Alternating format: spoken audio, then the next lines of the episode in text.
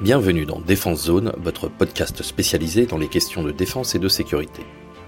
Chaque semaine, en plus de nos entretiens avec des militaires, policiers, gendarmes, entrepreneurs et autres experts du secteur, nous vous proposons un court résumé des actualités qu'il ne fallait pas rater ces derniers jours. Artillerie. Il y a un peu plus d'un an, l'US Army annonçait vouloir évaluer le César, le camion équipé d'un système d'artillerie de 155 mm. Proposé dans sa version 6.6, il était en lice pour éventuellement remplacer les canons autotractés M777. Si cette première phase de test n'a jamais eu lieu, l'entreprise américaine Rayton Missile and Defense vient d'annoncer un partenariat entre l'armée américaine et le groupe Nexter. En effet, le 1er septembre dernier, au Yuma Proving Ground, un César a tiré deux M982 Excalibur qui ont atteint leur but à une distance de 46 km, un record selon l'entreprise américaine. Construit par Rayton Missile and Defense et BAE System, l'Excalibur est un obus à guidage GPS et inertiel, capable d'une précision de quelques mètres à de très grandes distances. Si ce test ne marque pas encore l'intérêt de l'armée US pour le canon automoteur français, il démontre sa capacité à intégrer des munitions de l'OTAN autres que sa propre production.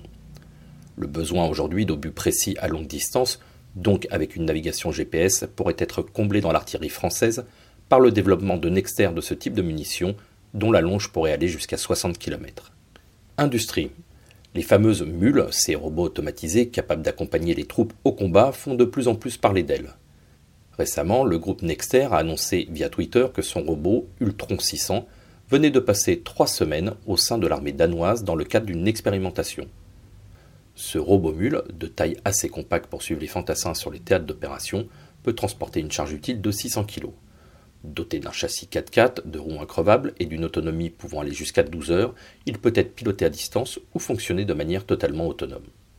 Pour le moment, aucun contrat n'est en cours, le but étant de se familiariser avec ces solutions en vue de les employer à terme dans leur rang, a précisé l'industriel français dans son tweet. Sur un marché ultra concurrentiel, l'Ultro a déjà attiré plusieurs unités militaires. L'équipe de défense zone l'avait aperçu il y a quelques mois au salon des forces spéciales Le Soffins. L'armée française, très intéressée par ces nouveaux systèmes, continue les expérimentations. Pour preuve, la création de la section Vulcain au 100UB 94e ERI, totalement dédiée à ces phases de tests techniques et tactiques au sein des unités de combat. Barkhane. Ce mardi 18 janvier, quatre militaires de la force Barkhane ont été blessés suite à l'attaque à l'IED au passage de leur véhicule. Le véhicule tout-terrain a sauté sur un engin explosif à la sortie de l'aéroport de Weigouya, ville située dans le nord du Burkina Faso, a déclaré l'état-major des armées à l'AFP.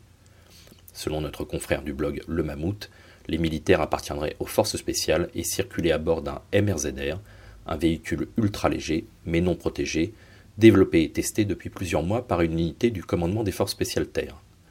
À l'heure de ce poste, les quatre militaires sont hors de danger, plusieurs d'entre eux ont été évacués vers la France.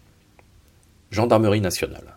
Après plusieurs mois d'enquête sous la direction de l'Office central de lutte contre les crimes contre l'humanité, l'OCLCH, huit personnes viennent d'être placées en garde à vue pour harcèlement moral en ligne, a annoncé mercredi 19 janvier le parquet de Paris. L'unité de la gendarmerie nationale avait démarré son enquête au printemps dernier suite à des raids numériques et des campagnes de harcèlement contre deux parlementaires français et un chef de service hospitalier. Les membres du groupe baptisé VV affichés comme opposants au vaccin et pas sanitaire seraient aujourd'hui 300 environ, dont certains très actifs sur les réseaux, a déclaré le ministère de la Justice.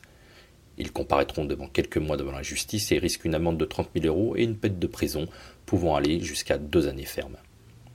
Marine nationale. Le porte-parole du ministère des Armées l'a annoncé le 20 janvier, le groupe aéronaval, constitué en Task Force 473, va reprendre la mer pour sa nouvelle mission, Clémenceau 2022. Articulée autour du porte-avions Charles de Gaulle, la TF sera constituée de neuf autres bâtiments, dont trois escorteurs français, 30 aéronefs, dont 20 rafales marines, et de deux sous-marins, dont un sous-marin grec. Au total, ce seront plus de 2700 marins et pas moins de 8 nations qui assureront cette mission principalement en Méditerranée.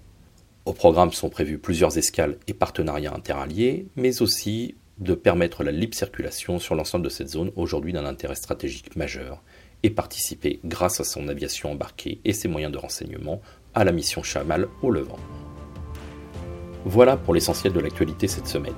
Pour en savoir davantage sur cet univers et pour découvrir tous nos articles et reportages, rendez-vous sur notre site internet défense-zone.com. Pour plus de brefs, d'articles de fond et de photos, nous éditons également tous les trois mois un magazine papier que vous pouvez recevoir en étant abonné à notre espace premium. Il vous permettra aussi d'avoir accès à des contenus exclusifs sur nos différents supports. Vous trouverez tous les liens nécessaires dans la description de cet épisode. En attendant, nous vous souhaitons une bonne journée et nous vous donnons rendez-vous la semaine prochaine pour un nouveau résumé de l'actualité des forces de défense et de sécurité.